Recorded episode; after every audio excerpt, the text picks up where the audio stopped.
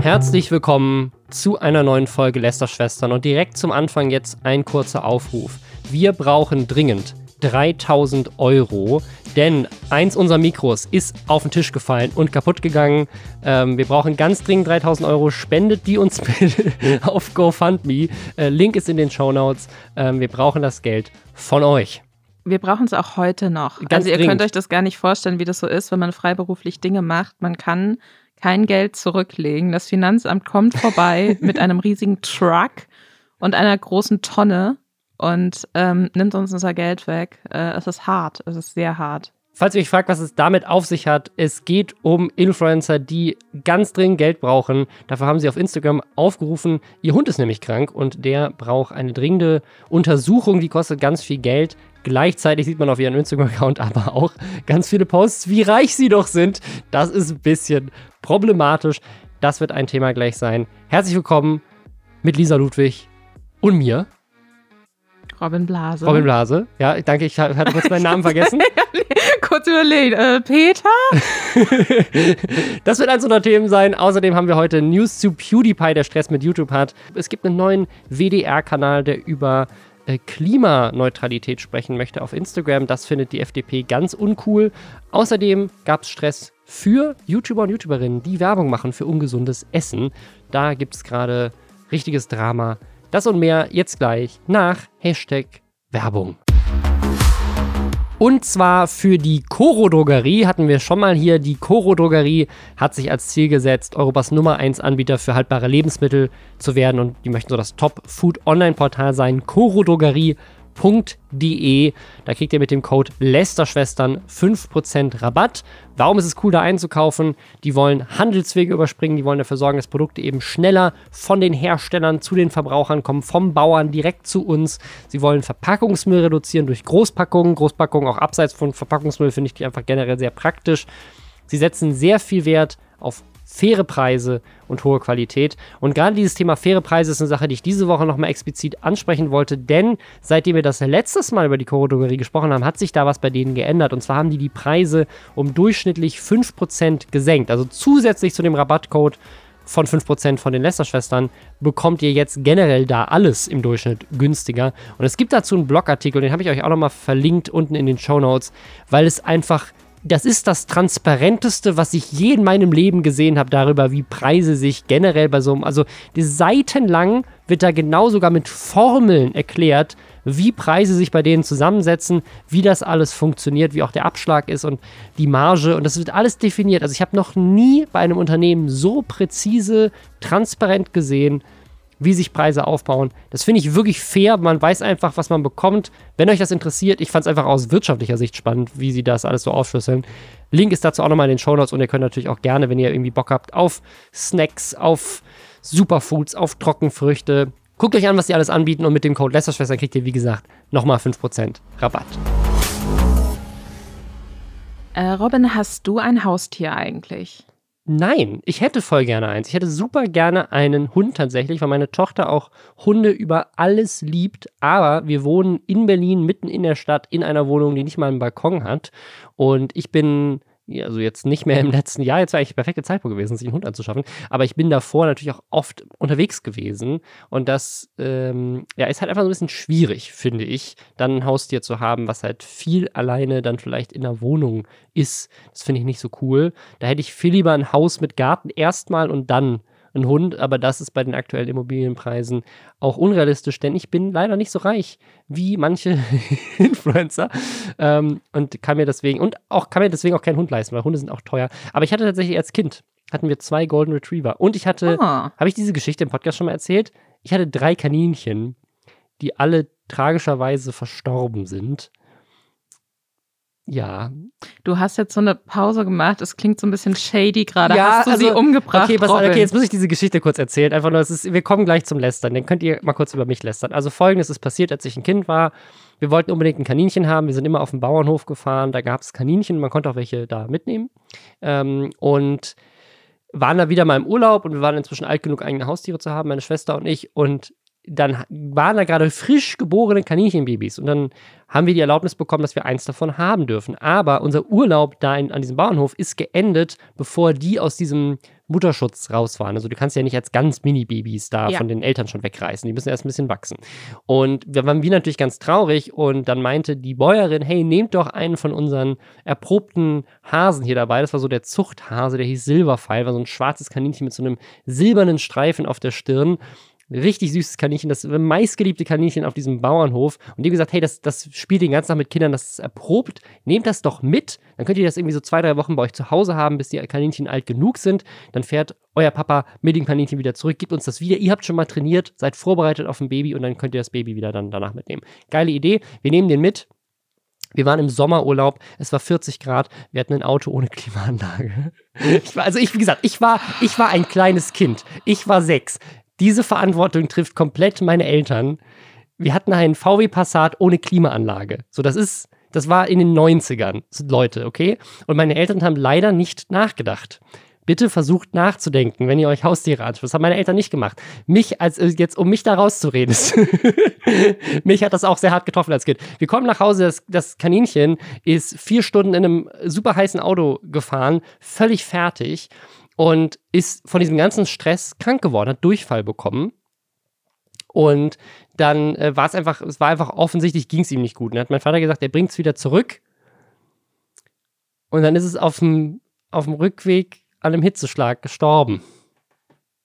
Und wann sind die anderen beiden Kaninchen gestorben? Du hast am Anfang gesagt, es waren drei. Ja, also das dritte, das, äh, okay, vielleicht muss ich das schon verwecken. Das dritte ist alt geworden. Das dritte hat lange, das dritte, da war es dann. So, das zweite Kaninchen, auch da wieder. Ich war zu dem Zeitpunkt sieben, ja, oder sowas. Ich war ein Kind. Ich habe kein, mich trifft keine Verantwortung an dieser Stelle. Meine Eltern, wenn ihr jemanden hier lünchen wollt, dann bitte meine Eltern lünchen. Wir haben ein kleines äh, Kaninchen dann bekommen, als wir das nächste Jahr wieder da waren. Wirklich jedes Jahr da im Urlaub. Und die Bäuerin hatte uns auch dafür ver äh, hatte uns verziehen, dass, dass wir ihr Prachtkaninchen umgebracht haben. Und dann haben wir ein neues Kaninchen mitbekommen, das hieß Max. Ich habe Max über alles geliebt. Und äh, allerdings hatten wir nach dem ersten Kaninchen schon die Erfahrung gemacht, dass Kaninchen, wenn man die in, das hatte in meinem Zimmer also meine Schwester und ich haben uns ein Zimmer geteilt, das in unserem Zimmer gelebt. Hat er sehr gestunken, wenn man so einen, so einen Stall im Zimmer hat, das ist mhm. nicht unbedingt so schön. Ähm, wir hatten aber einen Balkon und dann haben wir das auf den Balkon gestellt und wir haben im vierten Stock gelebt. Und ähm, der Balkon hatte einen kleinen, ähm, einen kleinen Spalt unter dem Gitter, wo man durchkrabbeln konnte, wenn man ein kleines Kaninchen ist. Das haben meine Eltern auch erkannt. Und deswegen haben wir den auf dem Balkon nie rausgelassen. Aber das Kaninchen hat in, also das, das hatte so ein, so ein Gitter und es hat irgendwie gelernt, wie man dieses, wie man dieses Tor aufschiebt mit der Nase. Also es, ne, und das haben wir auch gemerkt, dann haben wir das mit Draht zugedreht. Aber eines Nachts hat es dann diesen Draht durchgebissen und dann das Ding aufgeschoben und ist vom Balkon gehupst. Da war es, glaube ich, dann eine Woche auch wieder bei uns oder so. Ich war sehr traurig. Hast du dir Gedanken darüber gemacht, dass das Kaninchen vielleicht so Angst davor hatte, dass es in einem heißen Auto verenden muss, dass es lieber in den Tod gesprungen ist? vielleicht. Also an dieser Stelle, es tut mir wirklich sehr leid. Ich habe dieses Kaninchen über alles geliebt. Ich bin ein großer Tierfreund. Die komplette Schuld an dieser Sache trifft meine Eltern. Ich war ein kleines Kind, meine Schwester war noch kleiner. Es war sehr traumatisierend für mich als okay. Kind. Also ich, ich, ich sympathisiere mit Menschen, die potenziell ihre Haustiere verlieren. Ähm, das ist jetzt auch passiert bei Kevin Janik und Kati Wagner, zwei Influencer, die unter anderem bekannt sind durch eine RTL TV Now Reality Show. Genau, die heißt Are You the One? Äh, da haben sie wohl letztes Jahr dran teilgenommen. Und äh, wenn ich das äh, Showkonzept richtig verstanden habe, geht es darum, dass man mit dass so Männer und Frauen gemeinsam in so eine klassische Reality-Dating-Show-Villa irgendwie eingepfercht werden. Und sie müssen sich immer so verpaaren mit jemand vom anderen Geschlecht, äh, weil irgendeine Person wurde ihnen davor zugewiesen. Das ist dann, keine Ahnung, der eine Partner, die eine Partnerin, wie auch immer RTL das aussucht, kein Plan. Ewig her, dass ich da mal reingeguckt habe. Und ähm, wenn quasi am Schluss von diesem Format alle ihren richtigen Partner oder ihre richtige Partnerin gefunden haben, dann gewinnen sie alle zusammen 200.000 Euro. Und wie das halt immer so ist bei so RTL-Reality-Shows, ähm, will jeder danach Influencer werden, weil er hatte ja schon mal so ein bisschen Aufmerksamkeit. Äh, so auch Kati und Kevin. Ich hoffe, es ist okay für sie, dass ich sie so, weiß ich nicht, freundschaftlich mit dem Vornamen anspreche. Genau, die haben so um die 40 bis 60.000. Also zusammen 100.000 könnte man sagen. Zusammen 100.000 äh, FollowerInnen auf Instagram. Womit kann man seine Followerzahlen auch so ein bisschen boosten? Mit Welpen. Sie haben sich äh, einen Welpen angeschafft, Louis. Äh, sieht ein bisschen nach Golden Retriever auch aus oder vielleicht auch so ein heller Labrador.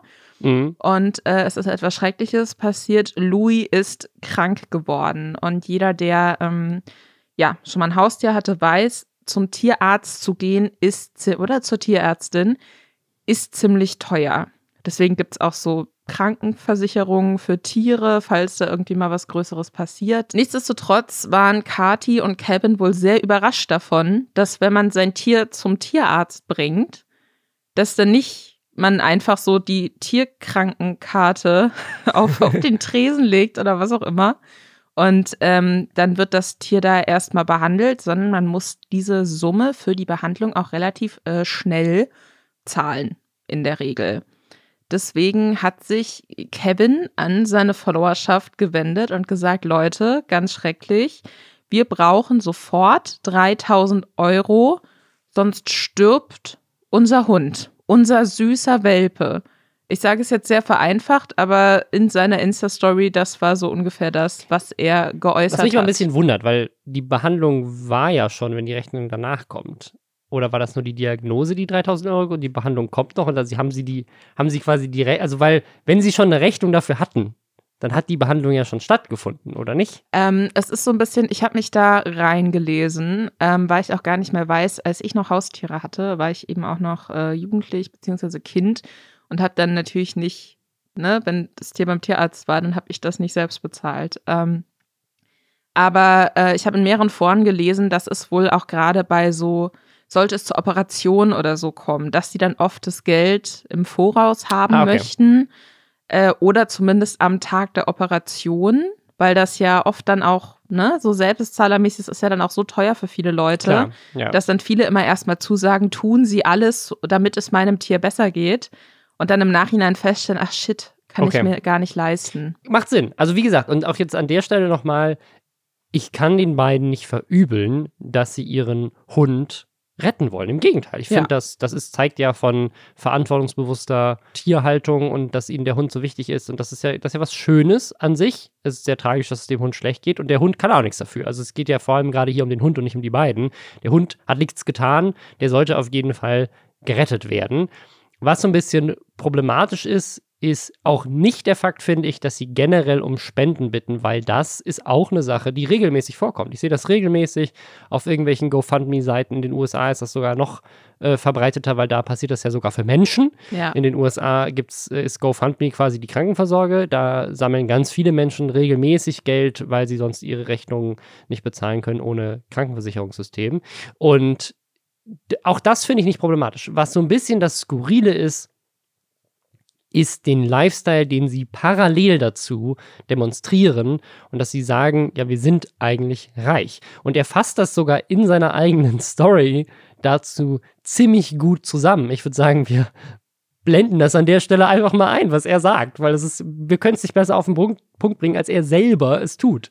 Viele schreiben, der Influencer führt so ein High Society Leben, hat bei Idol One so viel Kohle abgestaubt, hat nur Designermöbel, kriegt alles gesponsert und kriegt mehrere tausend Euros und jetzt will er seine Community ausbeuten. Wir Otto Normalverbraucher nehmen uns Kredite oder leihen uns das von der Familie. Was für unverschämte Menschen seid ihr? Ich kann davon leben. Kati kann davon leben. Wir leben gut, wir leben nicht schlecht, keine Frage ich weiß nicht so genau, wie alt deren Followerschaft ist, ne? Aber ich finde, was ähm, die tatsächlich oder was er jetzt zumindest ganz klar macht, ist ja den Leuten, die ihm folgen, auch so zu sagen, wenn ihr jetzt kein Geld überweist an uns, obwohl es uns ja finanziell total gut geht, eigentlich, äh, dann ähm, Ihr seid schuld, wenn mein Hund, Hund stirbt. Vielleicht. Genau. Ja, genau. Und das ist halt irgendwie sowas, wenn man jetzt sagen würde, ey, gerade so ein bisschen schwierig für uns, haben wir nicht mit gerechnet, haben das Geld schon anderweitig verplant. Hab, wenn ihr Bock habt, kauft doch gerne was von unserem Merch oder so, ne? Das habe ich auch schon oft bei anderen so Tier-Influencern. Ich folge relativ vielen Pferdefrauen auf Instagram, gebe ich jetzt mal zu. Und die, wenn da irgendwas war, dann war auch immer so, hey, hier nochmal Link zu meinem Shop. Wenn ihr Bock habt auf einen schönen Pulli oder so, dann wäre es cool, wenn ihr den jetzt bestellen könntet. Aber die tun so als oder sagen, ja, wir überlegen uns ja auch immer voll viel für euch oder hier haben auch schon Gewinnspiele geplant für euch. Aber jetzt könnt ihr ja auch mal was für uns tun. So auf die Art und sind dann aber auch extrem intransparent damit, warum sie einerseits behaupten, dass sie im Geld schwimmen und auch in Interviews, wenn ich das richtig verstanden ja, ja. habe, schon gesagt haben, dass sie leben wie Prinzen ja. äh, und gleichzeitig dann aber Leuten schlechtes Gewissen einreden müssen, wenn die ihre Tierarztrechnung nicht bezahlen. Also das, das direkte Zitat ist, wir leben gerade wie Prinzen, verdienen hohe Beträge. Kathi hat ihren Job als Kellnerin gekündigt. Also vielleicht, also man kann natürlich sagen, vielleicht haben sie einfach mit dem Geld schlecht gehaushaltet, aber sie sagen beide, Nee, wir haben Rücklagen. Keine Ahnung, wir haben Rücklagen, aber diese Rücklagen gehen ans Finanzamt. Leute, wir sind selbstständig. Das ist nicht so, wie ihr euch das vorstellt.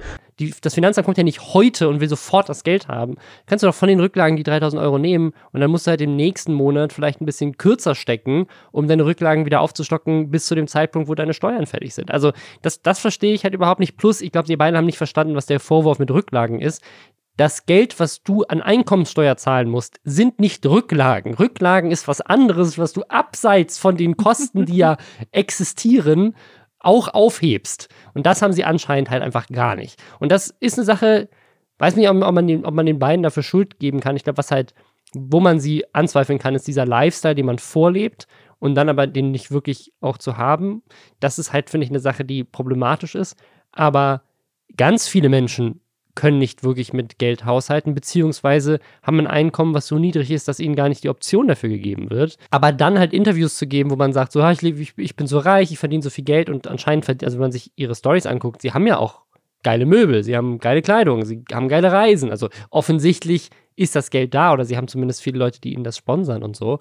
Und dann sozusagen aber für das, für das Wichtigste in dem Moment dann kein Geld zu haben und dann die Community dafür anzubetteln, das finde ich halt echt frech. Und dazu kommt halt dieses Gewinnspielargument, was äh, die Kati macht, wo sie sagt so, ja, natürlich haben wir Rücklagen, aber wir haben ja neulich auch ein Gewinnspiel für euch gemacht. Und klar sollte man sich immer Geld zur Seite legen für den Hund. Wir haben auch Geld zur Seite gelegt, aber wir haben gleichzeitig in den letzten Wochen für euch investiert und zwar wirklich für euch. Wir haben zwei große, fette Gewinnspiele am Laufen wir sagen, nee, du hast ein Gewinnspiel für dich selber gemacht. Keiner macht Gewinnspiele, um was zurückzugeben. Gewinnspiele sind einer der, wenn nicht sogar der beste Driver für Community Engagement und neue Follower auf Instagram. Also die Sache ist, ich glaube, Ihnen ist mittlerweile auch aufgefallen, dass es ziemlich scheiße war, was Sie da ja. abgezogen haben. Äh, Kevin hat sein äh, Profil auf privat gestellt, ähm, jetzt wohl. Ähm, das heißt, das nächste Gewinnspiel sollte es über seinen Kanal laufen. Äh, wird man sehen, wie das dann äh, abläuft. Äh, dem Hund soll es wohl auch schon ein bisschen besser gehen. Also wir müssen uns jetzt keine Sorgen um Louis machen. Ähm, aber ich glaube, was wirklich wichtig ist zu verstehen für Leute, auch weil ich denke mal, viele jetzt auch wegen der Pandemie sich denken, auch so ein Haustier wäre ja schon ganz geil. Also das, was du bezahlst, am, wenn du ein Haustier bekommst, das ist der geringste Betrag, ja. den du jemals für ein Tier ausgeben wirst. Egal wie teuer das Tier ist.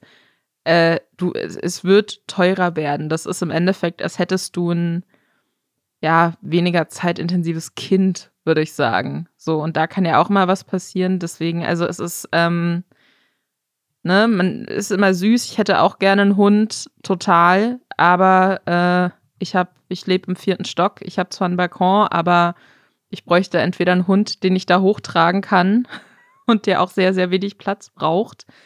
Äh, und also es ist irgendwie, es ist schwierig. Haustiere sind sehr zeitintensiv. Da können sich auch mal Influencer drüber Gedanken machen. Und wenn die krank werden, wird es richtig teuer. Und das ist dann nicht die Schuld der Community. Deswegen mal gucken, wie das so weiterläuft, wie lange diese anscheinend ja dann doch irgendwie prinzenhaft erfolgreiche Influencer-Karriere noch anhält. Eine Sache möchte ich dazu noch sagen, das Geld ist tatsächlich größtenteils zusammengekommen. Also sie haben knapp die 3000, auch, also über 2000 auf jeden Fall sind zusammengekommen.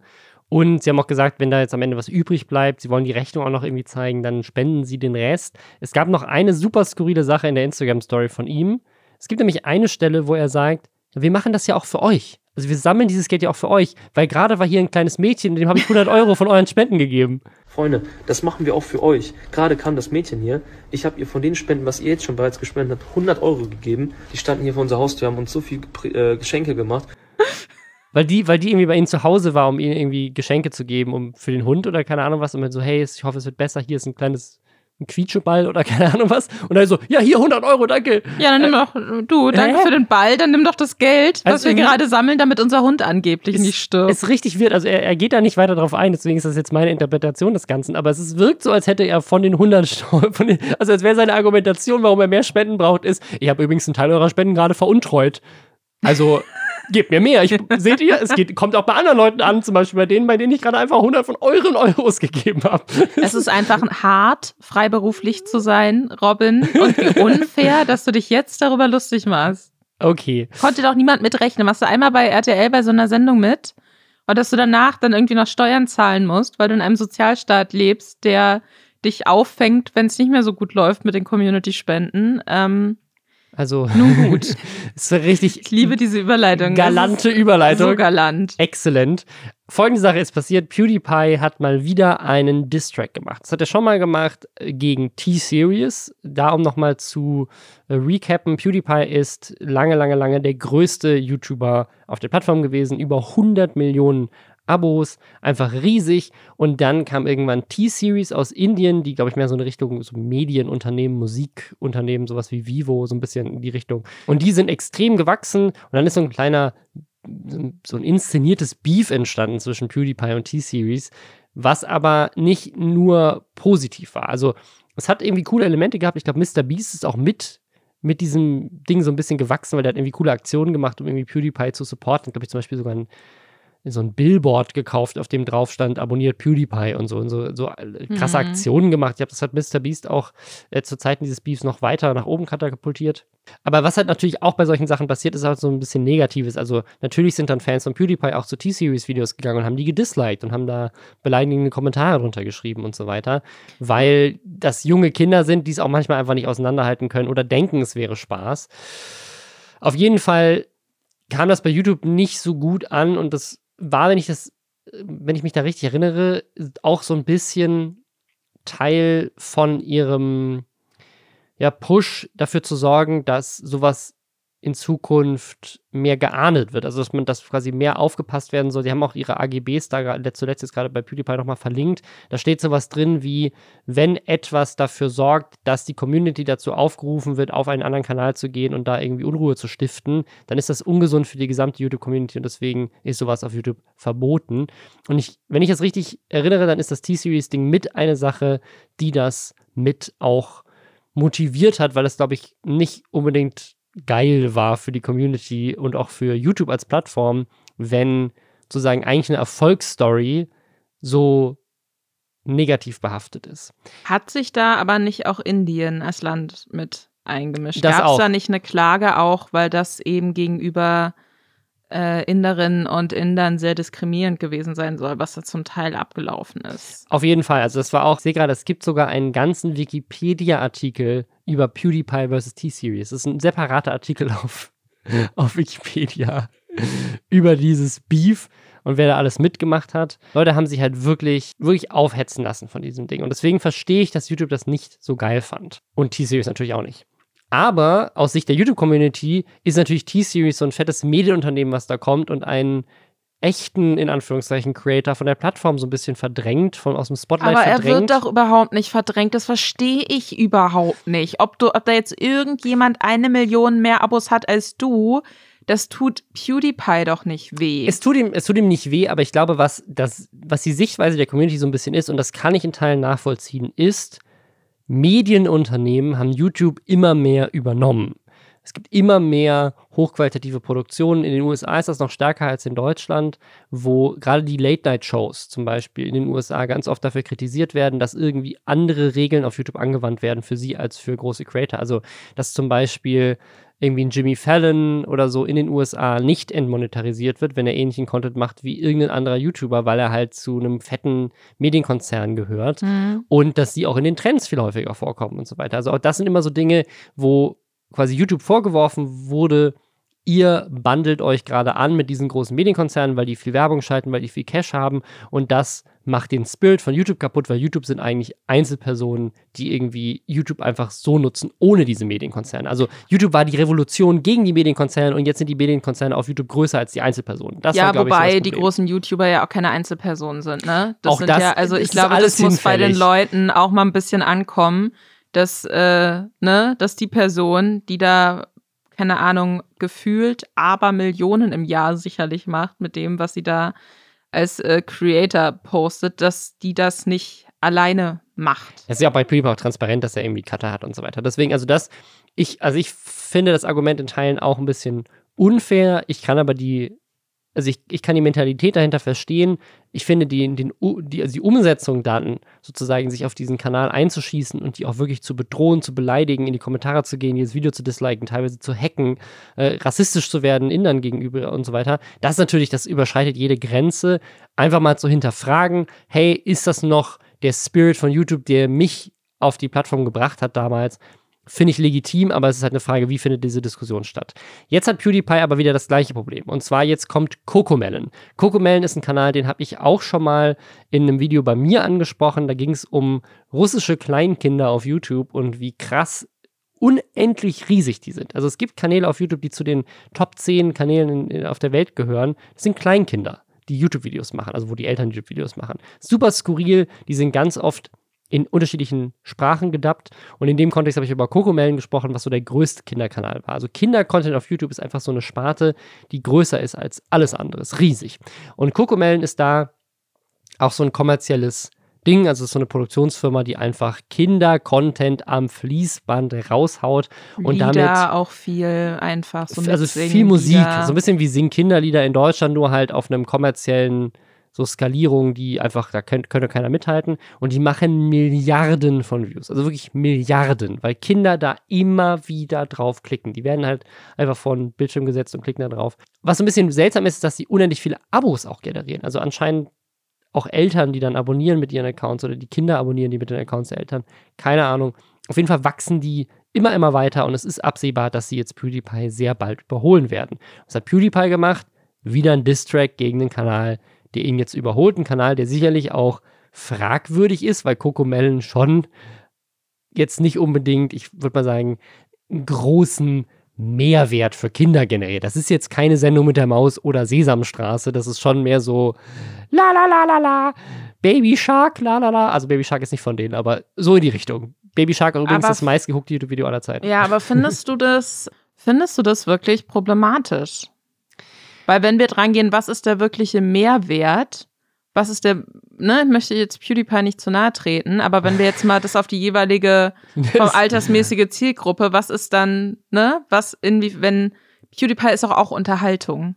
Und ich glaube halt einfach, dass, ne, weil du meintest, komisch, dass sie so viel Abos äh, generieren, ne, wenn ich da als Elternteil mir denke, okay, da läuft jetzt irgendwie dann kommt äh, alle zwei Tage ein neuer Nursery-Rhyme oder sowas und mein Kind findet das irgendwie lustig und dann ist es noch so lustig animiert und kann sich das reinziehen.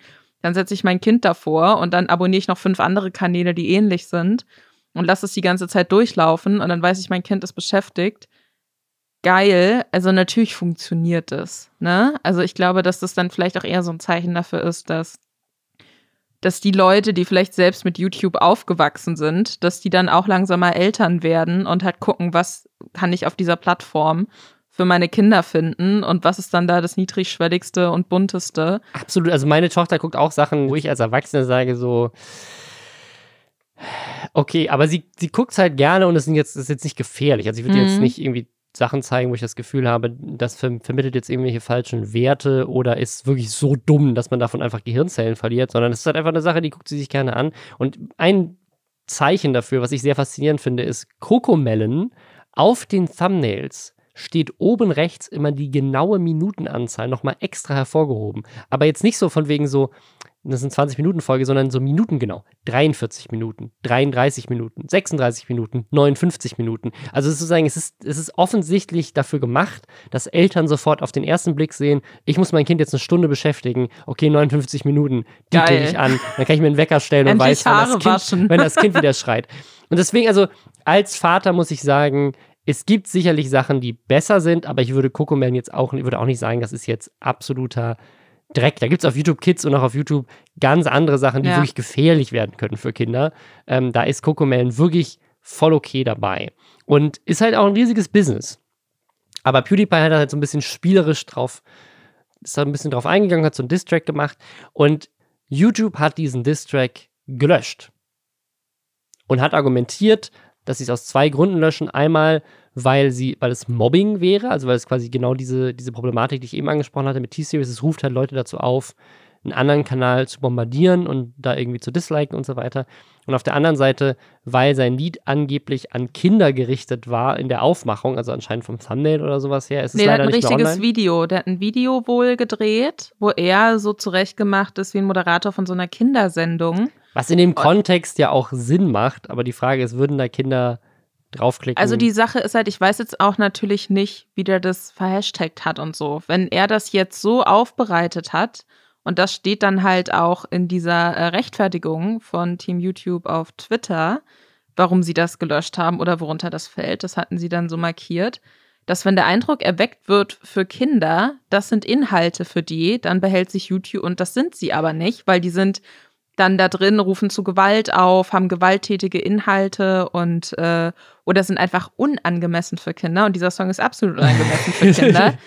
ähm, dann äh, werden diese Sachen gelöscht. Und da muss ich sagen, das verstehe ich dann auch schon so ein bisschen, wobei ich mir dann auch denke, ohne jetzt eben dieses PewDiePie-Video gesehen zu haben, ich habe es nur gehört, weil äh, YouTube wohl auch gesagt hätte, dass es okay wäre, nur die Tonspur mit einem Still oder so also du darfst hochzuladen. Sie, sie, tracken komplett dieses Video und jede, jede Art von Verbreitung dieses Videos auf YouTube wird gelöscht, aber halt Einzelfotos und anscheinend auch die Tonspur sind Sachen, wo sie ein Auge zudrücken, weil das, dann gilt das Argument mit für Kinder gemacht vielleicht einfach nicht mehr, weil das guckt sich dann Genau, dann, dann denke ich mir aber auch so, es gab doch auch, also das hat mich auch so ein bisschen erinnert daran, dass Eminem doch auch, äh, ich glaube, bei der Slim Shady LP beim ersten Album auch so mehrere Videos hat er so, hey Kids, do you like violence? Ja, ja. Und so eine, also so eine ähnliche Ansprache irgendwie. Also ich verstehe so ein bisschen, ich weiß nicht, wie wahrscheinlich es ist, dass irgendein Kleinkind zufällig. Also bei der Reichweite, die PewDiePie hat, auf jeden Fall. Und wenn das Thumbnail auch so aufgemacht ist, auch auf jeden Fall. Allerdings würde ich da ein Gegenargument in den Raum werfen. Und das ist, es gibt auch die Option, Videos einfach ab 18 zu kennzeichnen.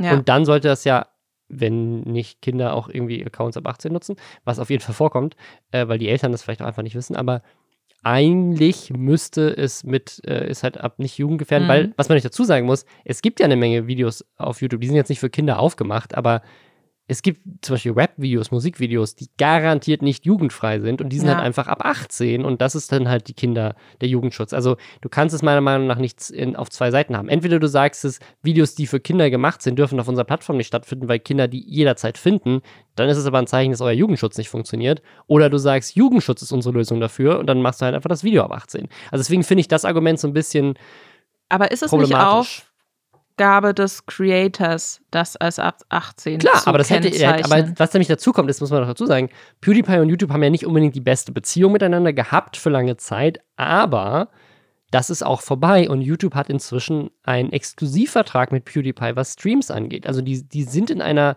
sehr teuren vertraglichen Beziehung miteinander. Daher finde ich, hätte man auch PewDiePie sagen können, so hey, mach das Video halt ab 18.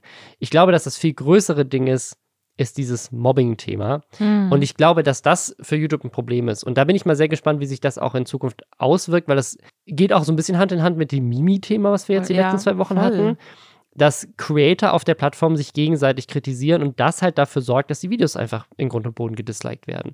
Und das sieht man ja bei, es gibt ja mehrere Creator, die das, das ist deren Job quasi ist, irgendwelche anderen Kanäle zu haten. Da gibt es eine Menge Meinungsblogger, die nichts anderes machen.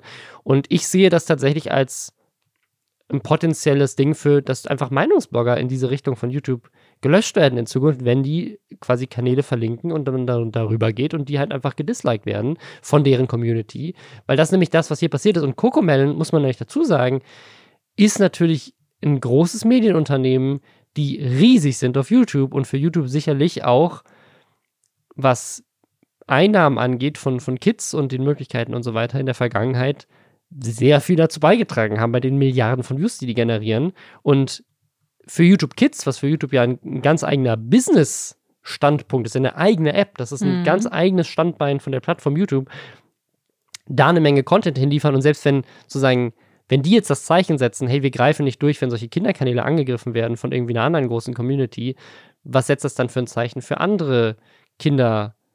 Inhalte. Und YouTube hat ja in der Vergangenheit auch schon generell so ein Problem damit gehabt, dass diese Kinderinhalte krass unter, äh, unter Angriff waren, weil sie ja zum Beispiel diese ganzen Funktionen, die man als Creator eigentlich auf der Plattform immer nutzen kann, wie Thumbnails und wie Untertitel und wie Kommentare. Das wurde ja alles abgeschaltet, weil mhm. sie diesen Vorwurf hatten von der amerikanischen Aufsichtsbehörde, dass sie mit dem Inhalten sozusagen Werbung an 13 oder unter 13-Jährige ausspielen, was verboten wäre.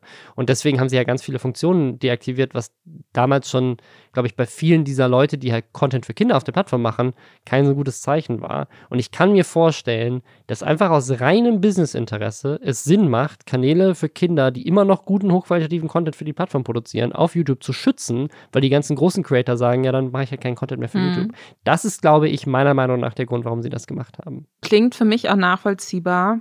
Wir behalten das mal im Auge. Bevor wir jetzt weiterreden über die nächsten Themen, haben wir noch einmal Hashtag Werbung. Und zwar für Disney Plus und deren neue Welt Star. Ich hatte es beim letzten Mal schon mal erwähnt, Star wird jetzt, also ist jetzt schon seit dem 23. Februar die sechste Welt von Disney Plus. Die anderen kennt ihr sicherlich auch. Das ist Marvel, das ist Pixar, das ist Star Wars, das ist National Geographic und das sind natürlich die ganzen Disney-Klassiker. All das ist da dabei und jetzt eben auch Star. Das sind dann mehr so die Filme mit mehr Drama, mit mehr Spannung, mit mehr Nervenkitzel. Filme wie Pretty Woman oder Moulin Rouge oder Good Morning Vietnam oder Grand Budapest Hotel oder The Royal Tenenbaums. Also Filme, die eher mehr was für Erwachsene sind. Deswegen auch ganz wichtig zu sagen, Disney Plus hat eine zuverlässige Kindersicherung für Eltern, dass man eben genau abtrennen kann, welche Inhalte Kinder da gucken können und welche eben nicht. Das Ganze, also diese ganzen Sachen, ne, Star Wars, Marvel und eben jetzt auch Star, alles andere, für 8,99 Euro pro Monat oder auch 89,90 Euro pro Jahr. Das Ganze ist jederzeit kündbar.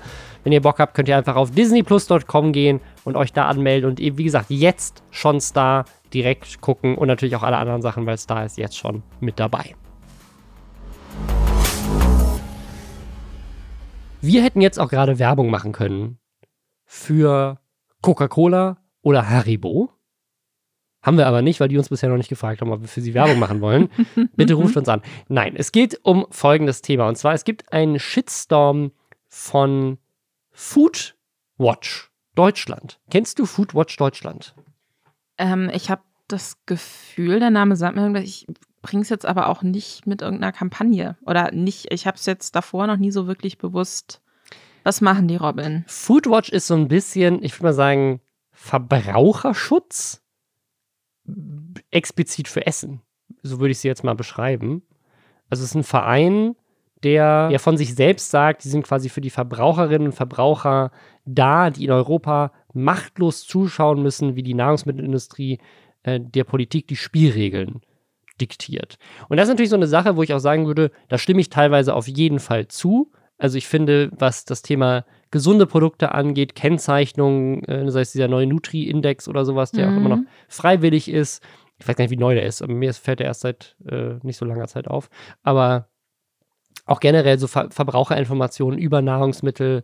Ne, ist ja auch eine Sache, wo Julia Glöckner hier oft im äh, in der Kritik, in der Kritik steht, wie, wie nah sie mit Nestle dann plötzlich zusammen ist oder wie sie ne, jetzt mit äh, nachhaltiger Agrarwirtschaft und so weiter. Solche Sachen, ähm, das ist so ein Ding, was sie so auf den Themen, Themen haben, ne, so die setzen sich einfach für Verbraucherschutz ein und dass eben Nahrungsmittelindustrie keinen Bullshit macht. Was ja gut ist. Absolut. Denke also, ich mir jetzt coole Leute. Und jetzt sind sie auf das Thema Influencer gestoßen, dass ja auch Influencer Werbung machen für Foodprodukte. Nein. Ja. Und das halten sie für problematisch. Und da muss ich jetzt einmal kurz differenzieren, weil es gibt eine, eine Pressemitteilung dazu, die relativ ausführlich ist, wo sie sehr intensiv ist, quasi fast schon so eine Art Paper, wo sie darauf eingehen. Das ist meiner Meinung nach ziemlich gut gemacht. Dieses Paper fängt an mit die sogenannten nicht übertragbaren Krankheiten sind weltweit die häufigste Todesursache. Dazu gehören unter anderem Herz-Kreislauf-Erkrankungen, Krebs und Typ 2 Diabetes. Eine ungesunde Ernährungsweise trägt erheblich zu dieser Sterblichkeit bei. Sie ist eine der wichtigen zugrunde liegenden Risikofaktoren, beispielsweise durch zu wenig Obst, Gemüse oder Vollkornprodukte und zu viel Salz oder Zucker. Das ist eine Sache, die wir natürlich auf jeden Fall unterschreiben. Gesunde Ernährung ist wichtig und äh, dass das eine Sache ist, die sehr viele Menschen tötet, wenn sie sich zu ungesund ernähren, ist auch eine Sache, die ja faktenbasiert ist. Das stimmt. Was sie demnach dann kritisieren, ist ja, ganz viele Kinder ernähren sich ungesund und dann machen sie diesen Bogen zu Influencern und Influencer machen Werbung für diese Produkte und deswegen sind Influencer böse, weil sie Kinder dazu verleiten, sich jeden Tag nur noch Coca-Cola reinzupfeifen. Wo ich mich auch äh, gefragt habe, ist das denn so? Weil wenn ich mir, ich habe das Gefühl, und vielleicht folge ich jetzt auch nicht so klassischen Kinderinfluencern oder so, kein Plan, aber da habe ich ja schon auch eher das Gefühl, dass da dann eher so, nee, und fit sein und gesund sein und hier ganz viel mit Avocado. Ich trinke nur noch Smoothies. So, da habe ich eigentlich das Gefühl, dass so dieses gesunde, bewusste Ernährung ja doch sehr präsent ist in der Influencer-Welt, oder nicht? Absolut. Aber ich glaube, das ist unsere Bubble. Weil sie okay. greifen dann nämlich auch explizit Leute raus und machen es sehr viel fest auch an Victoria und Sarina. Und Victoria und Sarina, so von der Aufmachung, würde ich schon davon ausgehen, dass die vor allem Kinder mit ihrem Content erreichen. Und die machen tatsächlich sehr viel Werbung für Süßigkeitsprodukte. Die haben dann eine ganze Liste. Es gibt nämlich einen Werbepost hier auf Instagram zu Coca-Cola, es gibt einen zu McDonalds, es gibt einen zu diesem Spooning Keksteig, der nämlich so ein eigenes, dieser, dieser Keksteig, den man so in so einem Becher kauft. Oh ja, das ist mega eklig. Dann, Man denkt, das ist geil, aber es ist eklig. Ich, also ich, das Ding ist, es gibt den Laden noch hier in Berlin und den Laden, muss ich ehrlich sagen, da fand ich es lecker, in dem Laden, aber in dieser Boxform, wo du es auffüllen musst mit Wasser und dann irgendwie, oder Milch oder so, also wo du den dir selber machst in dieser getrockneten Form, den du im Supermarkt kaufen kannst, den finde ich auch hm. richtig eklig. Aber im Laden ist er tatsächlich ganz lecker, ohne jetzt Werbung für Süßigkeiten zu machen, Leute, aber ich muss sagen, der Spooning-Laden Anzeige ist raus, Robin. Ist gut.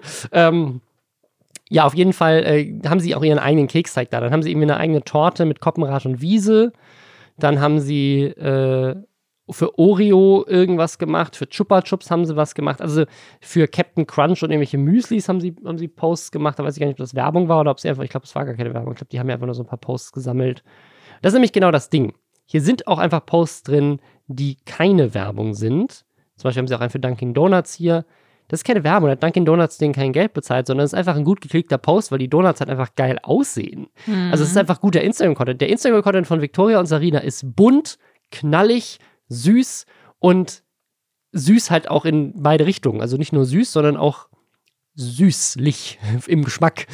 Und das ist halt so ein bisschen deren Brand. Also das ist sozusagen, das ist so. Alles, was Kinder geil finden. Alles, was Kinder geil finden. Kinder finden Süßigkeiten geil. Meine, meine vierjährige Tochter hat noch nie in ihrem Leben einen Instagram-Post gesehen von irgendjemandem. Und meine, meine Tochter sagt mehrmals am Tag: Papa, darf ich was Süßes? Das ist auch so, Supermärkte sind da auch doch komplett drauf ausgelegt. Die haben doch, wenn ihr euch, wenn ihr auf so eine Supermarktkasse zugeht, dann habt ihr doch immer so relativ weit unten auch von der Greifhöhe dann immer noch mal so diese kleineren Packungen, keine Ahnung, Rocher oder Kinderschokolade oder was auch immer. Und die liegen da, weil Supermarktketten ganz genau wissen, dass wenn Eltern dann innerlich schon mental komplett gebrochen sind, nach so einer Stunde Großeinkauf, und das Kind dann kurz vor der, vom, äh, ja, bevor der Laden verlassen wird, sagt so, ah, guck mal, aber hier, jetzt habe ich hier Schokolade in der Hand, die ich gut erreichen konnte, weil die Griffhöhe bewusst niedrig ist kann ich das jetzt nicht doch noch mitnehmen? Eltern dann eher sagen, ja, okay, na gut. So, also das ist, Kinder lieben Süßigkeiten. Und auch ich, es geht auch nicht nur um Süßigkeiten. Also, ja. was auch kritisiert wird, ist zum Beispiel Luca. Also der Concrafter ehemals. Luca hat ja seine eigene Pizza rausgebracht, die äh, Concrafter Luca Pizza, die äh, vor allem in diesem Podcast dadurch bekannt ist, dass sie Plastik auf dieser Pizza hatten und die Pizza zurückrufen mussten. Gab einen Rückruf. Ähm, und das kritisieren sie auch, weil sie sagen, ja gut, Pizza. Aber jetzt mal ganz ehrlich, also ich, ich finde es ein bisschen schwierig, weil das, was, und das ist noch ein ganz anderes Thema, es gibt auch ein Video dazu, darüber wollte ich, will ich gleich auch noch reden, aber das, was so ein bisschen vermittelt wird, ist, wenn es keine Influencer gäbe, würden Kinder sich komplett gesund ernähren und würden auch nie eine Pizza essen. Also natürlich ist, solltest du dich nicht jeden Tag von Pizza ernähren. Du solltest auch nicht jeden Tag nur Coca-Cola trinken oder irgendwelche Gummibärchen essen. Und es wäre wahrscheinlich tatsächlich besser, wenn wir politisch mehr Reglementierung hätten, wie viel Zucker in solchen Produkten sein mhm. darf, dass da mehr gekennzeichnet wird. Finde ich alles mega wichtig. Aber quasi Influencer jetzt dafür festzumachen und zu sagen, zu sagen, du darfst nicht mehr für Produkte werben in diese Richtung. Ich also wenn das jetzt Zigaretten oder Alkohol werden, wäre ich voll bei euch. Aber jetzt so hart auf diese Influencer zu bashen, weil sie Werbung für Nahrungsmittel machen, die wirklich jeder von uns konsumiert. Also eine Pizza isst doch jeder von uns mal, oder? Also es gab doch auch lange bevor sich alle über Influencer aufgeregt haben und unterhalten haben. Es gab doch mal so eine riesige McDonalds-Kampagne, auch ich glaube mit Moritz Bleibtreu unter anderem, halt wirklich so deutsche Stars äh, zu mehreren Werbungen gemacht haben für McDonalds. Und da gab es auch exakt die gleiche Diskussion. Als würde, keine Ahnung, jetzt ganz Deutschland dreimal so häufig zu McDonalds gehen, nur weil Moritz bleibt treu einen Cheeseburger in der Hand hatte. Also das ist halt irgendwie, das sind doch Dinge, die sind so verwurzelt in unserer Gesellschaft und so normal und da behauptet ja auch niemand, dass das gesund ist. Also ich finde es wirklich weird und ich muss sagen, ich finde dieses Video von Foodwatch, was sie dazu noch gemacht haben, auch sieht ein bisschen aus wie so eine komische Black Mirror-Folge. Ja, das ist, das ist das, was mich am meisten getriggert hat, weil eigentlich, also sie haben ja einen guten Punkt. Also ich finde, generell sollte man auf jeden Fall drüber, drüber sprechen, wie dürfen Produkte beworben werden, die ungesund für uns sind. Ja. Bei Alkohol und bei Zigaretten sind wir uns da alle sehr, sehr äh, einig das selber auf Süßigkeiten und Junkfood zu übertragen, finde ich ehrlich gesagt keine so eine dumme Idee. Also, man ganz klar sagen muss, Nutri-Score ist Pflicht und es muss ganz klar gesagt werden, ne, wie ungesund das für dich ist. Werbung muss ganz klar machen, dass es ungesund ist. Oder es darf vielleicht auch gar nicht mehr dafür geworben werden. Wäre auch eine Sache, über die man sprechen kann. Aber aktuell ist das ja nicht so. Und Kinder essen Süßigkeiten und essen mal gerne eine Pizza und essen gerne bei McDonalds egal ob Influencer darüber, dafür werben oder nicht. Aber klar ist Werbung natürlich dazu, dafür da, dass sie das mehr machen. Aber es ist so ein bisschen seltsam, wie sie es darstellen. Ich glaube, das ist eher das, was mich, was mich aufregt, weil sie es so festmachen an, das liegt alles irgendwie nur an den Influencern. Es gibt nämlich ein Video, das sie gemacht haben. Das hat relativ gut geklickt mit 80.000 Views jetzt. Das heißt World of Candy Street. Und wie du schon meinst, es ist wie eine Black Mirror-Folge. Es ist ein bisschen, erinnert es mich auch an The Social Dilemma von Netflix, diese Doku über soziale Netzwerke. Und zwar, man sieht ein kleines Mädchen. Dieses kleine Mädchen hat ein Tablet und auf diesem Tablet guckt sie sich irgendeine Naturdoku an. Und dann schneidet es rüber in eine Werbeagentur, wo drei Menschen in so einem Großraumbüro neben lauter so PCs sitzen, auf denen lauter Zahlen und Graphen drauf sind und die überwachen dieses kleine Mädchen. Also die gucken ihr live zu durch die Kamera, haben quasi das Tablet gehackt, was sie gerade guckt und hacken dann ihr Tablet, um ihr immer wieder ein Video von Victoria Sarina als YouTube-Werbungs-Pop-up anzuzeigen. Und dann kommt immer wieder die Mutter und will ihr Kind davor bewahren. Also die Mutter kommt rein und sagt, guck doch nicht so ein Quatsch hier von Victoria Sarina, guck wieder die Naturdoku. Und dann regen die sich die in dieser Marketingagentur so auf, dass die Mutter ihnen in ihren Evil Plan, die sind auch alle schwarz angezogen übrigens und so, das, ja, ist, das sind alles ganz böse Marketingmenschen. Und dann kommt die Mutter und fuchst ihn in ihren, in ihren Evil Plan rein. Und dann müssen sie immer wieder Sachen machen und am Ende klappt es nicht, weil die Mutter doch gewinnt gegen YouTube-Werbung. Und dann rastet der Chef von dieser Agentur aus und schlägt alles zusammen in diesem, weil er so sauer ist, dass sein böser Plan, dieses kleine Kind dazu zu bringen, Koppenrad und Wiesetorte zu essen, zerstört wurde. Und diese ultra krasse Überdramatisierung finde ich halt einfach so lächerlich, weil A, so funktioniert YouTube ja nicht. Die Aber Videos ich- von ihr werden ja nicht als Pop-Up-Werbung angezeigt. Aber weißt du, ich, ich stelle mir jetzt in Zukunft immer vor, bei so personalisierter Werbung, wo man sich auch so, gerade so Wish-Werbung, wo man sich oft denkt, was zum Fick ist das? Ist das eine Fetischmaske für Katzen und warum wird sie mir angezeigt? Ich stelle mir jetzt einfach immer vor, dass so drei schwarz angezogene, äh, grimmig aussehende, weiße, keine Ahnung, Hochleistungs-Marketing-Leute äh, vor so einem Rechner sitzen und immer sagen, "Ah, jetzt öffnet sie Instagram, jetzt öffnet sie Instagram, was zeigen wir ihr jetzt, was überhaupt nicht auf ihre aktuelle Lebenssituation passt. So, hey, vielleicht mal wieder einen Schwangerschaftstest machen oder so. So stelle ich mir das jetzt immer vor. Das finde ich schön. Ja, aber ich frage mich wirklich, äh, wie die auf diese Idee gekommen sind, weil ich frage mich auch, wen soll das jetzt ansprechen? Soll, das, soll sich das an Eltern richten? Von wegen, wenn ihr euch so verhaltet, dann kann eure Tochter nicht von bösen Influencern und Marketingleuten indoktriniert werden. Soll das ähm, Influencer ansprechen? Von wegen, macht keine Werbung, die dann in einem so nicht existenten System äh, Kindern angezeigt werden kann? Ich glaube, es soll Eltern ansprechen, dass, obwohl sie ja, also weil die Mutter kümmert sich ja tatsächlich darüber, A, was das Kind anguckt. Die gibt ihr gute Sachen zum Angucken, Naturdoku, würde ich voll unterstreichen, gute Sache.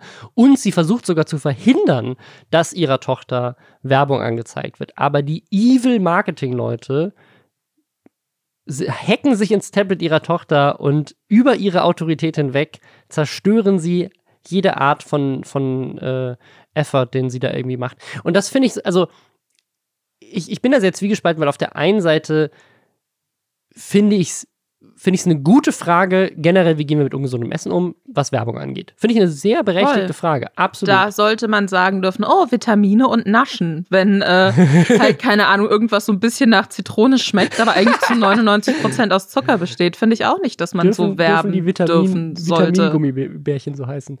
Ähm, ja, also das, das ist auf jeden Fall eine, eine sehr wichtige Frage. Generell, wie, soll, wie sollen wir damit umgehen? Was für Regeln soll es da geben? Es gibt ja auch diese ganz skurrile Sache mit Lemonade, die sich nicht Limonade nennen dürfen, weil sie zu wenig Zucker haben. Also solche Sachen auf jeden Fall sehr diskussionswürdig, mehr Aufmerksamkeit darauf, super. Generell auch die Frage, was gucken meine Kinder auf ihrem Tablet und was für Werbung bekommen sie angezeigt und manipuliert sie diese Werbung vielleicht in irgendeiner Form, finde ich auch eine sehr wichtige Frage.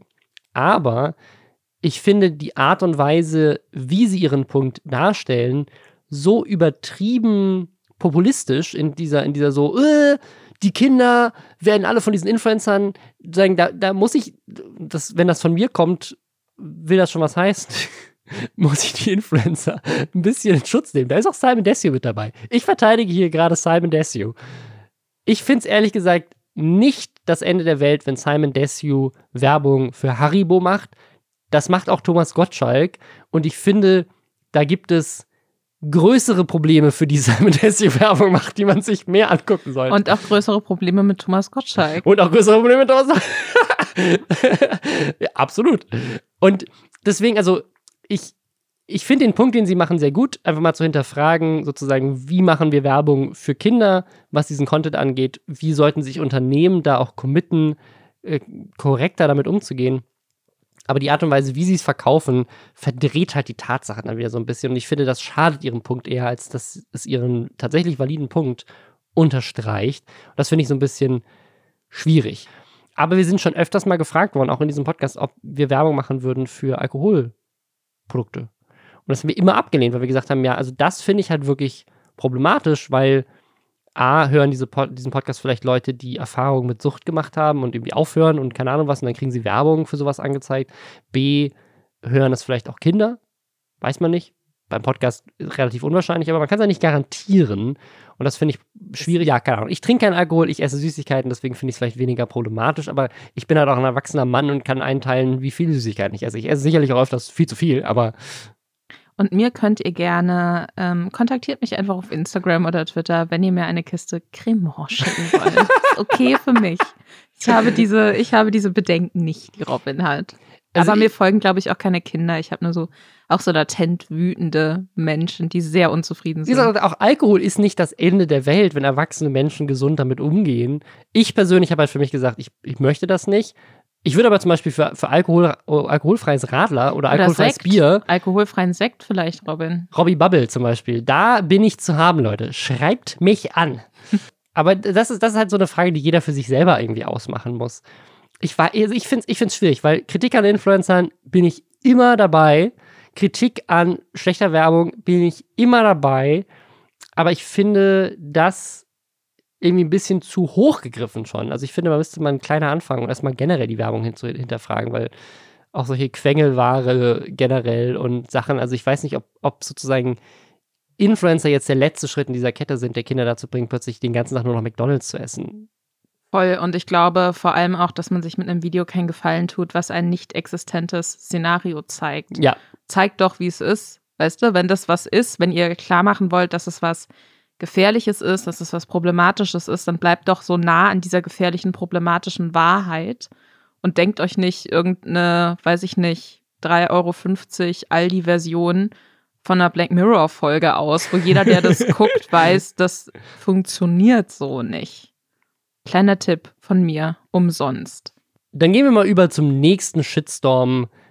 Es ist mal wieder der WDR, aber dieses Mal Anders. verteidigen wir den WDR.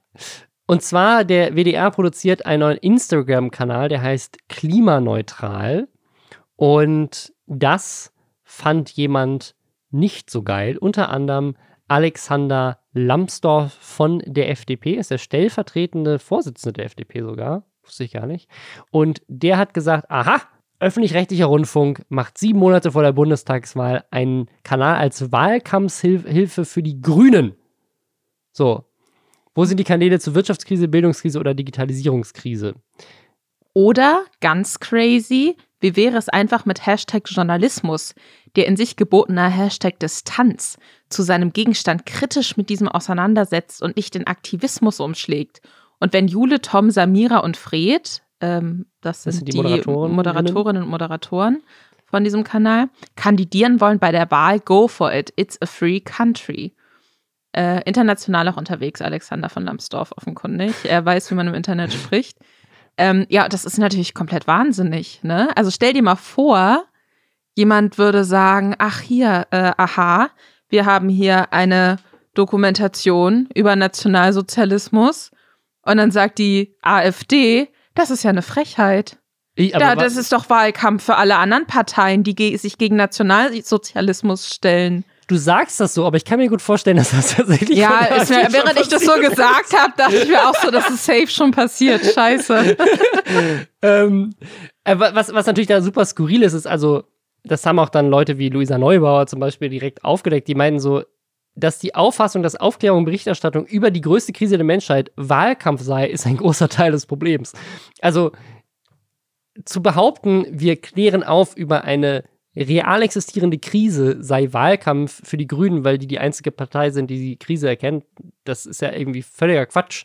Also stimmt auch gar nicht. Also es gibt ja auch äh, in anderen Parteien Bewegungen dazu, aber schon irgendwie eine sehr weirde Position und die FDP generell, ja auch Teile der CDU, die AfD schießen ja generell in letzter Zeit immer häufiger gegen den öffentlich-rechtlichen Rundfunk. Hat man jetzt zuletzt auch bei dieser Rundfunkserhöhung von dem Beitrag gesehen. Und ich finde das halt super problematisch. Also zum einen ist der öffentlich-rechtliche Rundfunk aus wirklich sehr wichtigen historischen Gründen existiert der. Und auf der anderen Seite finde ich super, super weird, wie mit dem Thema Klima hier umgegangen wird. Weil wenn das wirklich der stellvertretende Vorsitzende der FDP glaubt, dass sich der Klimakrise zu widmen nur Wahlkampf ist, dann habe ich echt ein bisschen Angst vor dem kommenden Wahlkampf. Also die Sache ist halt auch, dass ich mir denke, was ist denn die Alternative? So halten wir uns beide Augen zu und sagen, die Klimakrise reden wir erst wieder drüber, wenn man kein Kreuz dann gegebenenfalls bei einer Partei machen kann, die über diese Krise spricht. Muss, man, muss ich mir dann nicht überlegen, als, ähm, als FDP-Boy, warum meine Partei sich dazu nicht äußert oder warum ich der Meinung bin, dass das kein Thema ist, was mit meiner Partei irgendwas zu tun hat oder dem Großteil der anderen Parteien, die aktuell im Bundestag sitzen. Weil wenn das so ist, wenn das angeblich nur das Thema der Grünen ist, zumindest äh, in seinen Augen, was bedeutet, wie, wie traurig wäre das denn? Das ist die, das ist eine absehbar nach wie, also was heißt absehbar? Das ist, das ist eine unfassbare Krise so. Und das, das erwischt uns alle. Und dann zu sagen, ähm, also da möchte ich jetzt aber nicht, dass ähm, vier Moderatoren und Moderatoren auf Instagram dazu was sagen, weil sich dann vielleicht drei Leute mehr Gedanken zu dem Thema machen und dann gegebenenfalls danach auch entscheiden, wen sie bei der nächsten Bundestagswahl wählen. Also das ist ja komplett wahnsinnig. Aber äh, was es für mich aussagt, ist, die, die Krise ist quasi fake und existiert nur bei anderen Parteien, die sie ernst nehmen. Warum nicht als FDP auch ein geiles Klimaschutz also jede Partei findet, also ich finde, das ist überhaupt ein politisches Thema. Ist klar, wie man es umsetzt, ist vielleicht eine politische Frage, aber allein die Existenz des Problems anzuerkennen, dass das eine politische Diskussion ist, finde ich richtig, richtig beängstigend. Und was man nochmal dazu sagen muss, zu dem Zeitpunkt, als er das getweetet hat, gab es auf dem Kanal keinen Content und der Kanal heißt Klima neutral. Das ist ein Wortspiel, weil sie selber von sich sagen, wir wollen das Thema Klima mal journalistisch neutral angucken. Nirgendwo heißt es, hey, wir machen hier Stimmung und sagen, ihr müsst jetzt alle aufhören, Fleisch zu essen und ähm, sonst geht die Welt unter, sondern nee, wir gucken uns einfach mal die Faktenlage an und berichten darüber. Ich glaube, am Ende des Tages ist das die größte Promo, die dieser Kanal mitnehmen kann, weil jetzt stellt sich nämlich noch eine andere Frage, ist, ich finde es sehr wichtig, dass es diesen Kanal gibt aber hat der wirklich großes Potenzial auf Instagram. Es gibt nämlich auf Instagram von Funk schon das Angebot Ozon, die da noch sehr viel konkreter, weniger Bericht erstatten, sondern auch mehr mit konkreten Tipps an das Thema rangehen. Der hat, ich glaube, 50.000 plus äh, Abonnentinnen und der läuft schon sehr lange und hat damit bisher jetzt, ne, wenn man sich mal so andere Funkformate anguckt, auf Instagram auch, das ist jetzt nicht der größte Kanal. Ich finde, die machen richtig guten Content, aber die sind nicht so richtig zu Potte gekommen bisher auf dem auf Instagram, weil meine Theorie ist, die meisten Menschen, die sich die den Klimawandel als Problem sehen, haben trotzdem keinen Bock, sich wirklich damit auseinanderzusetzen. Weil es ist anstrengend. Du willst in deinem Instagram-Feed nicht den ganzen Tag lesen, was du jetzt schon wieder alles falsch gemacht hast in deinem Leben. Ich glaube, dass ganz viele dieses Problem immer noch so ein bisschen wegignorieren und sich nicht so gerne aktiv damit auseinanderzusetzen. Wenn ihr sagt, das stimmt nicht, das trifft nicht auf mich zu, dann könnt ihr jetzt direkt auf Instagram gehen und Ozon und klimaneutral abonnieren. also ich frage mich auch, wie man damit so ein bisschen ansprechen will, ne? Weil ich gefühlt denke ich, dass es gerade, ähm, und das sind dann nicht nur die Leute, die bei Fridays for Future mit auf die Straße gehen, sondern auch so, ich habe das Gefühl, dass es schon auch eher die junge Generation ist, die sich mit dem Thema ganz bewusst auseinandersetzt, so in der Breite, sage ich jetzt mal. Also das Problem sind ja dann eher die älteren Politiker, sei es jetzt bei der FDP oder woanders, ähm, die das Thema als nicht so wichtig gerade sehen oder glauben, dass es wichtiger ist, jetzt erstmal über Wirtschaft zu sprechen oder so. Ähm, ist nicht eher die Frage, wie erreicht man die? Weil ich weiß jetzt auch nicht, ob ich Unabhängig davon, dass ich den Punkt auch gut finde, mit diesem will ich mich jetzt die ganze Zeit damit auseinandersetzen in meinem Instagram-Feed, wo ich eh immer durchscrolle, wenn ich gerade mich nicht mit der Realität beschäftigen möchte. ähm, Dafür ist es da. Also ich, ich, ich, bin mir noch nicht so ganz sicher und das heißt, ich jetzt äh, stand äh, Dienstagmittag auch noch nicht so ganz klar ne, erkennen, in welche Richtung das gehen soll und was die da genau machen wollen. Ähm, ich glaube aber, dass es so ein bisschen an der Zielgruppe, kann ich mir vorstellen, vorbei gedacht ist. Weil will man da überzeugen, die Leute, die sich dafür nicht interessieren oder die das nicht glauben wollen, die abonnieren auch diesen Kanal nicht. So, das ist ja immer das Ding, wenn du zu Leuten sprechen möchtest, die sich mit dem Thema nicht auseinandersetzen wollen, dann musst du das eigentlich über Kanäle tun, die sich eben nicht ausschließlich mit dem Thema beschäftigen, mit dem die Leute nichts zu tun haben wollen, weil dann klicken die da nämlich auch einfach nicht drauf. Ähm, und wäre es nicht besser, sowas auf kein Plan? Facebook, Telegram, keine Ahnung, wo sind alte Menschen im Internet? Pinterest? Ich weiß es nicht. Aber irgendwo, wo, ähm, ne, wo man dann die Leute mitkriegt, die vielleicht denken, ja gut, hier diese verrückten jungen Menschen bei Fridays for Future, was wissen die schon? Ich bin doch viel älter und klüger. Ne? Wie kriegt man die denn? Die, mit dem muss man doch reden, oder nicht? Ich finde es generell eine spannende Frage, wo man so ein Thema am besten platziert, weil ich auch keine wirkliche Antwort dafür habe. Also Mai widmet sich dem Thema ja auch ganz viel und ist damit auch sehr erfolgreich auf ihrem Kanal. Rezo hat das mit dem Zerstörungs der mhm. CDU-Video ziemlich konkret ja auch gemacht. Also ich glaube tatsächlich, dass es am besten da platziert ist, ist überall, weil es betrifft alle. Also ich glaube, das ist halt so ein, so ein Ding, über die Corona-Krise redet auch jeder und nicht nur ein expliziter Kanal. Also es gibt nicht nur den Coronavirus-Update-Podcast, sondern es sozusagen, es findet in jedem Diskurs so ein bisschen statt. Mhm. Auch, auch in Wirtschaftspodcasts wird über die Auswirkungen der Corona-Krise gesprochen, aber vielleicht nicht so viel über die Auswirkungen der Klimakrise auf die Wirtschaft. Also ich glaube, das ist eher, eher mehr die Frage, ich habe bisher, als auch so bei Ozon und bei dem Instagram-Kanal, so ein bisschen das Gefühl, dass sozusagen das Thema Klima so als Nischenthema sein eigenes Ding bekommt. So, hey, das, das, ist eine Nische, das interessiert einige Leute. Hier ist ein kleiner Nischenkanal, da könnt ihr euch darüber informieren. Wichtige Sache, mhm. möchte ich deswegen nicht runterspielen. Ja, ja, voll. Aber wie erreichen wir denn die, die es eben nicht als Nische wahrnehmen, sondern die sagen so, holy fucking shit, wir werden alle sterben. so, wie kriegen wir die? Wie erreichen wir die und sagen so, hey, das muss überall Thema sein, weil das ist die größte Krise der Menschheitsgeschichte, die nicht nur auf uns zukommt, sondern man sieht es gerade in Texas, man sieht es, ne, also es, die ist da. So, die ist da und muss angefasst werden. Jetzt, heute müssen wir reagieren. Und das tun wir nicht mit Instagram-Kanälen, die irgendwie 8000 Leute erreichen. Das sagen, heißt nicht, dass ich das deswegen nicht machen würde. Ich finde das ein super Start, aber ich frage mich immer, wie können wir es noch größer machen? Also, mein Problem ist eher nicht, dass sie es machen, mein Problem ist eher, dass es, dass es, dass es so klein ist. Ich Ja. finde, das müsste größer sein. Hast du das Gefühl, dass das vielleicht auch immer so ein Ding ist von, ja, vielleicht dann auch von den Öffentlich-Rechtlichen, dass sie sagen, ja, okay, wir wollen jetzt hier nicht groß in der Tagesschau darüber sprechen, aber wir haben doch diesen kleinen Nischenkanal. Also wir beschäftigen uns doch damit. Ja, in der Tagesschau sprechen sie ja auch drüber, wenn es, also es- ich glaube, also die Tagesschau ist ja News. Also das heißt, wenn irgendwie jetzt eine große Studie rauskommt, die irgendwas krasses aufdeckt, dann wäre es auch Thema in der Tagesschau. Aber klar, ja, man würde sich wünschen, dass es vielleicht mehr da passiert, aber solange noch der Glaube irgendwo existiert, dass über die Klimakrise zu reden politisch wäre, weil über den Coronavirus wird ja auch in jeder Folge Tagesschau geredet. Jedes, also jeden Tag, wenn ich, ich höre hör ganz viel diesen, diesen Tagesschau 100 Sekunden Podcast, jeden Morgen, so, um mir so ein bisschen Update zu geben, was passiert gerade in der Welt. Da wird jeden Tag das Robert-Koch-Institut hat heute wieder 7000 Fälle festgelegt und die Tagesinzidenz. Das ist jeden Tag Thema, weil es jeden Tag News dazu gibt. Es gibt theoretisch auch eigentlich jeden Tag News zur Klimakrise, aber solange das als politisches Thema angesehen wird, es wird jetzt auch niemand hingehen und sagen, könnt ihr bitte in der Tagesschau aufhören, jeden Tag über den Coronavirus zu reden, weil wir bei der AfD glauben nicht, dass der echt ist. So, das wäre Aber- Quatsch. Aber also ganz kurz, ich, ich finde, dass es beides politische Themen sind.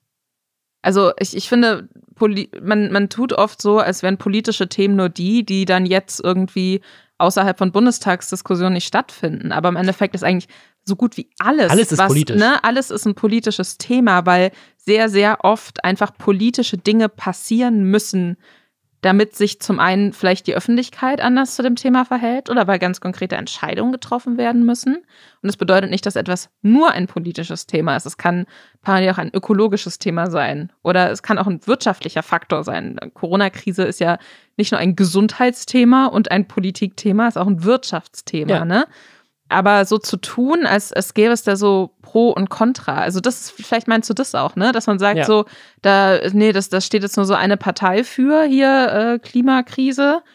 Und da kann man ja auch eine andere Meinung zu haben. So, nee, zu Fakten kannst du keine andere Meinung haben, sonst ist die falsch. Es tut mir leid.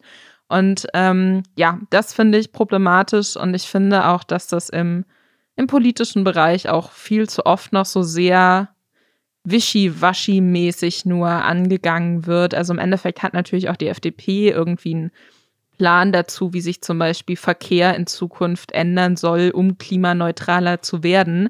Aber das ist beileibe kein Thema, was der FDP jetzt groß oder wirkt zumindest nicht so wichtig ist. So wie es auch für die CDU, CSU offensichtlich nicht so die höchste Priorität hat und äh, auch für viele andere Fraktionen nicht. Also ich finde es ich find's sehr, ich finde das sehr absurd. Ich, ich frage mich wirklich, wie man so einen Tweet absetzen kann. Und ich kann mir aber vorstellen, dass es dazu auch gerade wahrscheinlich mit jüngeren Vertretern der Partei Diskussionen gab. Glaube ich auch. Mal sehen. Ja, und das am Ende war es wahrscheinlich sogar mehr Promo für den Kanal. Also, äh, ja, vielleicht war der Tweet doch ein guter, weil er eine Diskussion angeregt hat. Keine Ahnung. Ich bin sehr gespannt auf den Wahlkampf dieses Jahr, ähm, was, was da so alles an Themen passiert und wie sehr das da auch ein, eine Rolle spielen wird. Weil, ja, ich, ich, glaube, das Problem ist halt auch, dass Leute jetzt gerade keinen Bock mehr auf Krise haben, weil sie denken Mhm. so, ich muss mich wegen Corona jetzt schon gerade so viel zurücknehmen, jetzt muss ich mich in Zukunft auch noch mehr zurücknehmen. Ich darf jetzt schon nicht in Urlaub fliegen und in Zukunft darf ich dann auch nicht mehr auf die Malediven fliegen, aber wegen dem CO2-Abdruck und nicht wegen dem wegen dem Virus. Also ich, ich glaube, dass es halt auch einfach schwierig ist, Leuten das aktuell zu verkaufen. Aber also gibt ja keine andere Lösung.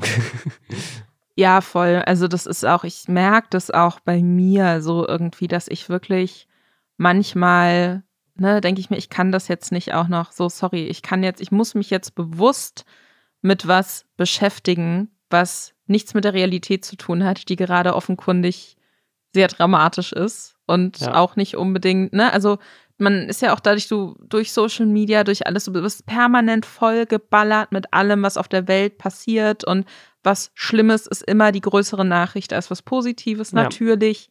Und ähm, ich merke echt, dass mich das zunehmend müde macht. Und ich glaube, dass es auch wichtig ist, dass man sich da manchmal eine kurze Auszeit von nimmt, was aber nicht bedeutet, dass man die Augen komplett verschließen darf vor wichtigen Sachen, die angestoßen werden sollten. Insbesondere, wenn man in der Politik tätig ist. Aber dafür sind wir ja da. Das ist der Ganz Sinn von diesem genau. Podcast, damit ihr euch von dem ganzen Müll, den die Woche über die Augen verschließen könnt, damit ihr dann eine Stunde lang eure Ohren öffnet und dann habt ihr es für die Rest der Woche hinter euch. Das ist der Sinn. Wir sind der Podcast für die schlechte Laune. So die schlechte Laune eine Stunde. Neuer am-. Claim. Ähm, nee, nee, um nicht die schlechte Laune in den anderen Wochen zu nehmen. Das ist es. Wir Ähm, haben schlechte Laune für euch. Gut, an dieser Stelle vielen, vielen Dank fürs Zuhören.